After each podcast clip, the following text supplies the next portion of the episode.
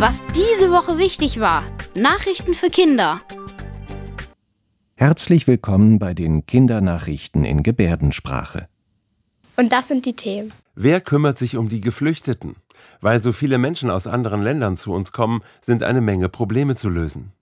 Wie gefährlich sind E-Scooter? In Deutschland gibt es immer mehr Unfälle mit den elektrischen Rollern. Welches Lied wird Europas Nummer 1? Der European Song Contest sorgt bei Millionen für Partystimmung. Und wie wird Schule richtig gut? Lehrerinnen und Lehrer mit den besten Ideen werden mit Preisen belohnt. Diese Woche haben sich viele wichtige Politiker in Berlin getroffen. Das große Thema dabei war die Situation der Flüchtlinge. Es wurde auch viel über Geld verhandelt. Also ich habe gehört, dass es ganz viele Flüchtlinge jetzt aus der Ukraine kommen und aus Syrien, aber dass man die halt nicht alle unterbringen kann. Stundenlang haben sich die wichtigsten Politikerinnen und Politiker aus den 16 Bundesländern mit Kanzler Olaf Scholz und weiteren wichtigen Leuten aus der Bundesregierung getroffen. Es ging um ein ernstes Problem. Deutschland nimmt immer mehr Flüchtlinge auf und jetzt gilt es auch wie. Also es wird nicht wirklich Platz gefunden, weil es einfach keinen gibt. Seit vielen Wochen kommen Hilferufe aus Städten und Gemeinden, die oft nicht mehr wissen, wie sie neu eintreffende Flüchtlinge unterbringen und versorgen sollen. Überall wird das Geld knapp. Es wird auch schwieriger, Flüchtlingskinder in den Schulen unterzubringen. Und wohl die größte Sorge ist die Frage, wo können die Familien wohnen? Das Leben in Notunterkünften ist auf Dauer schwer zu ertragen. Doch wie findet man für alle ein Dach über dem Kopf? Also ich habe halt auch gehört, dass wir nicht mehr genug Unterkünfte haben und dass neue gebaut werden müssen. Es ist sehr schwer, wenn du in Hamburg lebst, eine neue Wohnung zu finden.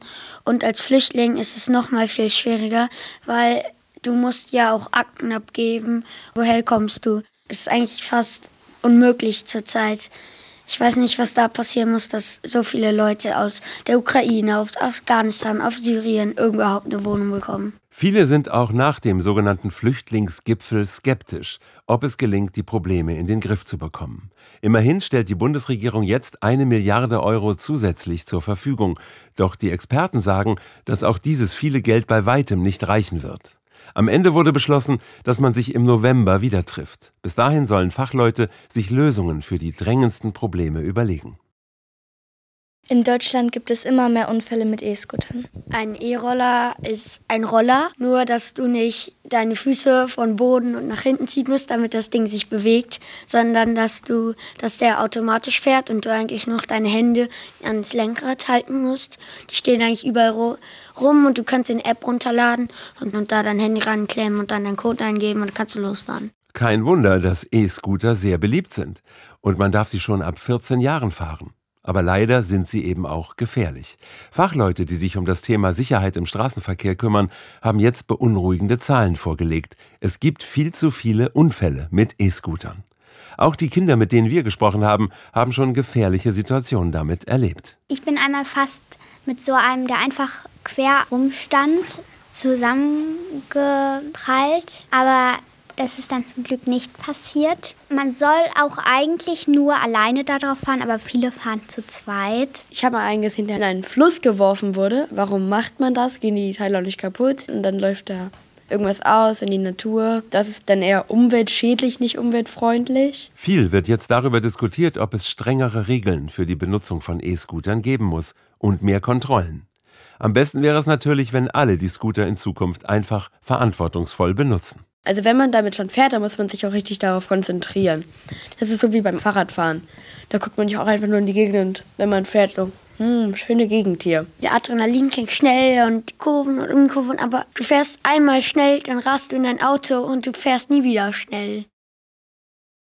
Heute Abend ist der ESC. Also der Eurovision Song Contest. Gucken halt, wer die beste Musik macht. Da gibt es eine Jury, die entscheidet halt zum Teil und das Publikum entscheidet. Für Deutschland, also für uns tritt Lord of the Lost mit Blood and Glitter auf und ich freue mich schon drauf. Fast 200 Millionen Menschen auf der ganzen Welt verfolgen das große Spektakel und diskutieren mit, wer wohl die beste Show abliefert.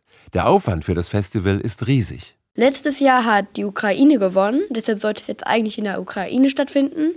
Aber da immer noch Krieg ist, wird das nicht gehen und deshalb findet es jetzt in Liverpool statt, in Großbritannien.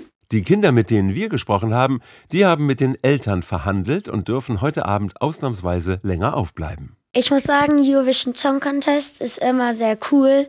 Eigentlich so toll, einfach zu zeigen, was wer kann. Mir ist eigentlich nur wichtig, dass ich es gucke, gerne mit ein bisschen Chips oder Snacks einfach. Ich freue mich schon sehr darauf, weil ich in Oldesloe bin, bei meinem Opa. Und mein Opa hat meistens andere Meinungen und sagt, die machen sich da ja zum Affen und so. Weil, naja, so ist halt deren Generation. Aber sehr witzig, sich darüber zu streiten, wer jetzt das beste Land war. Und dann wurden in dieser Woche ja noch wichtige Preise verliehen. Gekürt wurden die besten Lehrerinnen und Lehrer. Eine der begehrten Auszeichnungen ging in den Norden nach Norderstedt. Da wurden 120 Schülerinnen und Schüler zu Architekten und Baumeistern und errichteten ein Tiny House auf dem Schulhof, angeleitet von Lehrerinnen und Lehrern, die die Kinder mit ihrer Begeisterung ansteckten.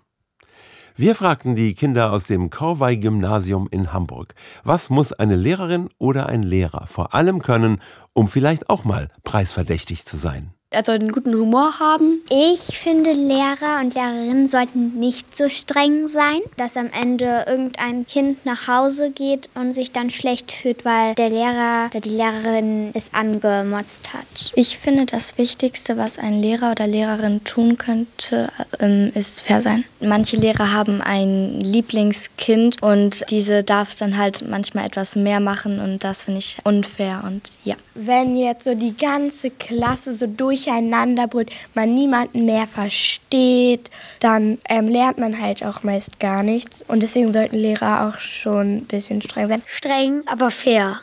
Das waren die Kindernachrichten in Gebärdensprache. Bis zum nächsten Mal.